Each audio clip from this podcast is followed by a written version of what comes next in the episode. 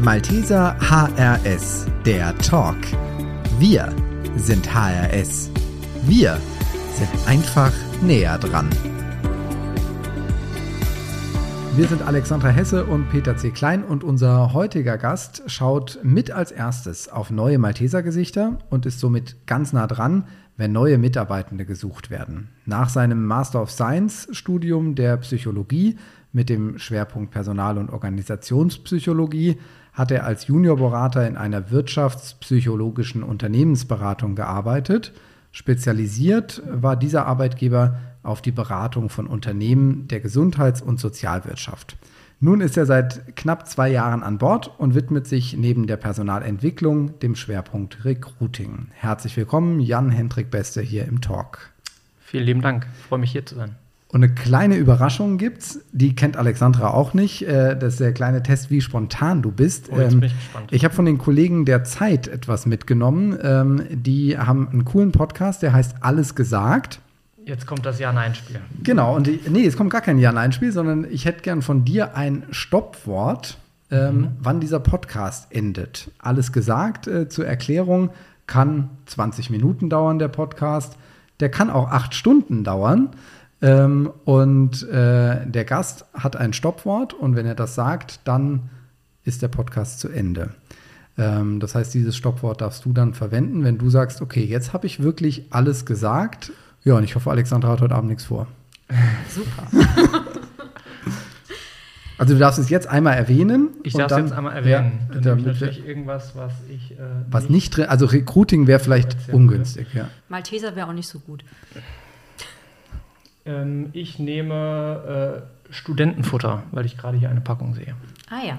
Sehr gut. Das sieht man, was hier im, der, im Büro alles rumliegt. Ja. Oder? Gut, dass das so was Unverfängliches ist. Ja, dann fangen wir auch mal mit unverfänglichen Dingen an. Und zwar mit Bewerbungsgesprächen. Jan Hendrik, ähm, jeder kennt von uns die Situation Bewerbungsgespräch. Jeder ist aufgeregt, man überlegt, was man anzieht, wie man sich vorbereitet. Für ja. dich als alten Bewerbungshasen, ist das überhaupt noch ähm, aufregend, spannend oder kennst du alle Tricks? Mhm, aufregend, spannend ist es auf jeden Fall. Und ähm, auch wenn ich jetzt längere Zeit wieder nicht im Bewerberstuhl sitzen durfte, sondern ja meistens hier bei den Maltesern auf der anderen Seite sitze vom Tisch, ähm, bin ich auch da immer noch aufgeregt gewesen, klar. Weil ähm, es ist ja immer ein gegenseitiges Kennenlernen und natürlich steht man da nochmal unter ähm, besonderer Beobachtung. Das ist ja im normalen Alltag gar nicht so üblich, äh, dass, sag ich mal, jedes Wort, was man so formuliert, auf die Goldwaage gelegt wird. Deswegen bin auch ich dann noch aufgeregt und ähm, genau ist ja auch so, dass man die Fragen, dass es keine Musterantworten auf äh, Fragen gibt, sondern es muss ja immer ins, äh, in die Situation zum Arbeitgeber, äh, in den Kontext passen und deswegen äh, ist es immer wieder aufs Neue auch spannend. Du hast gerade schon gesagt, du bist auf der anderen Seite ähm, der Leitung des Tisches, wie auch immer es gerade in der, in der heutigen Zeit ist, und bist da auch als Recruiter äh, tätig. Was macht eigentlich ein Recruiter? Ein Recruiter macht äh, relativ viel tatsächlich. Es kommt ganz auf die Stelle drauf an. Also grundsätzlich würde ich sagen, als Recruiter ähm, bin ich zuständig dafür, ähm, für alle Themen, äh, die die Themenfelder Personalmarketing, Personalbeschaffung, ähm, Recruiting berühren. Das heißt, ähm, das Aufspüren, ähm, Erreichen, Motivieren von Mitarbeitenden, zukünftigen ähm, aber auch die Ausschreibung von Stellen, die geschaltet werden müssen. Also so ein bisschen, hm, sag ich mal, die Schnittstelle zwischen dem Fachbereich, dem Fachentscheider, der ganz genau weiß, okay, ich brauche jetzt jemanden für eine bestimmte Aufgabe oder ein bestimmtes Aufgabenfeld und die Bewerber, äh, die zukünftigen, die zwar irgendwo da draußen rumschwirren, aber im ersten Augenblick ja gar nichts von der Stelle wissen. Und da bin ich quasi die Schnittstelle und äh, dann kommt es ganz auf die Stelle drauf an. Ähm, bei, äh, in der Regel werden dann die Stellen online geschaltet. Ähm, ich berate die Fachentscheider, das sind dann meistens die Führungskräfte, dazu, welche zusätzlichen, gegebenenfalls auch kostenpflichtigen Stellen, Börsen sinnvoll sind. Je nachdem, was es für eine Zielgruppe ist, kann man auch überlegen, ob man Social-Media-Kampagnen macht, um eben die Leute auch da zu erreichen, wo sie sind. Das ist so der Stellenausschreibungsteil und ähm, genau, je nach Stelle ähm, geht es dann eben auch weiter, dass Bewerbungen gesichtet werden, ähm, die Gespräche mitgeführt werden oder aber, wenn es ähm, jetzt wirklich ganz besondere, spezifische Anforderungen sind, auch mal ein Auswahlverfahren konzipiert wird. Und wenn ich dich jetzt richtig verstanden habe oder es so raushöre, würde ich sagen, sind unsere Mitarbeitenden doch auch eigentlich Recruiter und vielleicht sogar die, die besseren. Auf jeden Fall. Spitz zu formulieren, ja. Äh, auf jeden Fall, genau, weil wie gesagt, ich bin der quasi die Schnittstelle zwischen den Bewerbern und dem Fachbereich, aber natürlich komme ich nicht aus dem Fachbereich. Also ich lese mich dann rein und in so einer Art Interview versuche ich dann auch rauszufinden, okay, welche äh, Qualifikationen sollen die Leute mitbringen. Ähm, aber gerade wenn es um diesen ähm, äh, den Recruiting-Teil geht, also um den Teil darum, äh, Personen vielleicht auch aktiv anzusprechen und zu begeistern für eine Stelle und für einen Arbeitgeber, ähm, hat ein Mitarbeiter oder eine Mitarbeiterin, die eben aus der Praxis kommt, natürlich ein ganz anderes Standing, ähm, kommt ganz anders an, ähm, wenn die positiv berichtet, als wenn ich das jetzt als verlängerter Arm der Personalabteilung tue. Mhm. Deswegen würde ich das absolut so unterschreiben. Ähm, die Mitarbeitenden sind auf jeden Fall die besseren Recruiter und auch super wichtige Recruiter, vor allen Dingen auch in der Zukunft, ähm, weil es sich immer mehr dahin verlagern wird, dass es ein Arbeitnehmermarkt ist. Das heißt, die äh, be zukünftigen Bewerber werden äh, bestimmen, ähm, wen sie auswählen, um ins Vorstellungsgespräch zu kommen. Und diese Gruppe erreicht man insbesondere dadurch, äh, dass eben Mitarbeitende aus dem fachlichen ähm, Umfeld da ähm, entsprechend Werbung für machen. Wir haben ganz am Anfang gehört, neben diesem ganzen Bereich, den du gerade beschrieben hast, hast du noch einen anderen Bereich bei den Maltesern, den du betreust, und zwar die Personalentwicklung. Ähm, was können wir uns denn darunter vorstellen? Mhm, gerne. Ähm, Recruiting ist ja, haben wir jetzt schon gehört, so sehr nach außen gerichtet. Also es geht darum, ähm, das, was innerhalb der Organisation benötigt wird, an Personal nach außen zu kommunizieren, ähm, die Organisation entsprechend darzustellen ähm, und den Bewerbern Lust darauf zu machen, äh, sich bei uns zu bewerben, den richtigen Bewerbern und Bewerberinnen. Und ähm, Personalentwicklung hingegen ist so ein bisschen der Blick nach innen.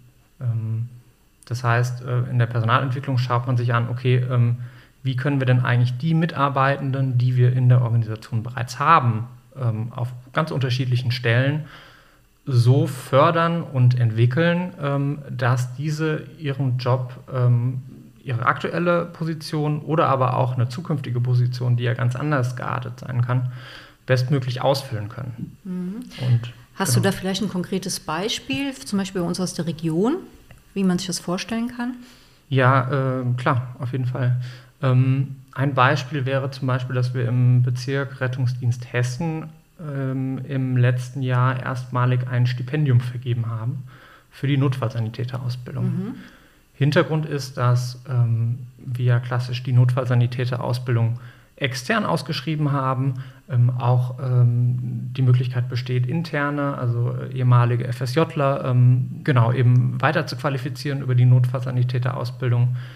Aber eine Zielgruppe, die wir bisher eben nicht so im Fokus hatten, waren die Personen, die schon langjährig bei uns als Rettungssanitäterinnen und Rettungssanitäter ähm, arbeiten und ähm, genau, entsprechend auch, weil sie natürlich auch schon in einem anderen Lebensabschnitt sind, oft ähm, sich auch weiterentwickeln möchten in Richtung Notfallsanitäter, aber natürlich der Rückfall auf die Ebene, ich äh, muss mir jetzt komplett nochmal drei Jahre eine Notfallsanitäterausbildung finanzieren, bekomme Ausbildungsgehalt, da nicht äh, wirklich praktikabel ist.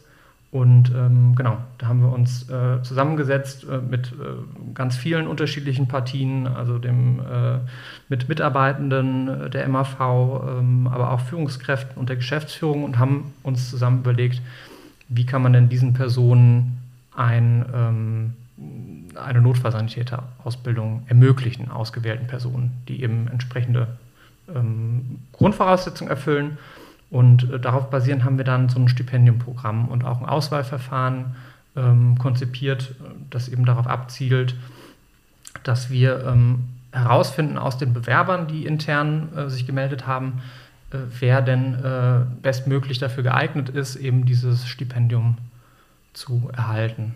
Und das ist ein Beispiel für eine Personalentwicklungsmaßnahme, Das heißt, wir schauen uns an, wen gibt es in der Organisation, äh, was bringt der bereits mit, ähm, wo könnte der sich hin entwickeln und dann eben konkret die Unterstützung auf dem Weg dahin knüpft so ein bisschen zu dem an, was äh, wir gerade schon hatten, sowohl das Recruiting, das heißt äh, nach außen den Blick, sowohl auch nach innen, dass derzeit ja ganz, ganz viel davon gesprochen wird, dass sich die Arbeitswelt durch Corona verändert hat und auch weiter verändern wird. Ja. Stichworte sind da die Digitalisierung, Homeoffice, äh, unzählige Videokonferenzen. Ähm, dies betrifft ja primär die Mitarbeitenden in der Verwaltung und auch die Kolleginnen äh, und Kollegen im Rettungsdienst, äh, im Fahrdienst, im Hausnotruf und alle die vielen Dienste, die direkten Dienst am Mensch auch leisten. Spürst du diese Veränderung bei den Maltesern und äh, wie schätzt du sie persönlich ein? Also wie, wie kannst du diese Veränderung wahrnehmen bei den mhm. Kolleginnen und Kollegen? Ich äh, spüre die auf jeden Fall. Äh, klar, ich glaube, das hat auch viel damit zu tun. Ihr habt es ja an, anfangs erwähnt, ich bin jetzt seit knapp anderthalb Jahren dabei. Das heißt, ich bin ähm, in der Pandemie zu den Maltesern gekommen und habe äh, sicherlich äh, die Malteser in einer ganz anderen Phase kennengelernt, schon als viele Personen, die ähm, vielleicht ein halbes Jahr vorher gekommen wären. Und ähm, habe natürlich gemerkt, dass das ähm, ja, so gut wie alles verändert, äh, weil ähm, einfach ähm, die ähm, Prozesse, wie sie vorher waren, äh, das heißt vor allem auch Abstimmungen ähm, unterschiedlicher Art. Ähm, es gab eine ganz andere, ja, jetzt rückblickend fast schon so ein Präsenzwahn, dass man alles in Präsenz klären muss. Äh, auch jede, äh, jedes kleinste Detail ist dann wichtig genug, dass man einmal ähm, durch die halbe Region reist und das hat sich natürlich schon geändert. Und ähm, ich persönlich ähm, klar vermisse ich das auch sehr, auch wenn es jetzt gerade aktuell wieder ein bisschen runtergefahren ist und ähm, würde ich sehr gerne viel mehr reisen und natürlich auch mehr Eindrücke vor Ort sammeln. Aber gleichzeitig sind Prozesse dadurch natürlich auch effizienter geworden. Und ähm, ich finde, dass wir Malteser da auf einer spannenden Reise sind äh, in Richtung Digitalisierung, in Richtung ähm, digitale Kommunikation, Nutzung digitaler Systeme und dass das, ähm, ne, was jetzt ja gerade eben ähm, das ist so ein bisschen geschildert, meine Personal, äh, in, Personalabteilungsblase, aber ähm, auch in den Diensten vor Ort ähm, merke ich diese Veränderung. Und ja, und ich weiß nicht, wie es dir geht, aber ich habe zumindest den Eindruck, dass in den, in den verschiedenen Gruppen und Gremien sich auch immer wieder jemand anderes in Anführungszeichen traut, auch mal zu sagen, müssen wir das wirklich äh, in Präsenz stattfinden lassen. Also auch das ist, finde ich, eine absolut positive Entwicklung dabei, dass äh, jemand auch durchaus mal ein Veto einlegen kann und es auch tut, äh, dann zu sagen, müssen wir wirklich jetzt wegen einer Stunde Besprechung bis nach XY fahren. Ja, also da auch mehr drüber nachzudenken, auch gerade im, im Nachhaltigkeitsgedanken, ja.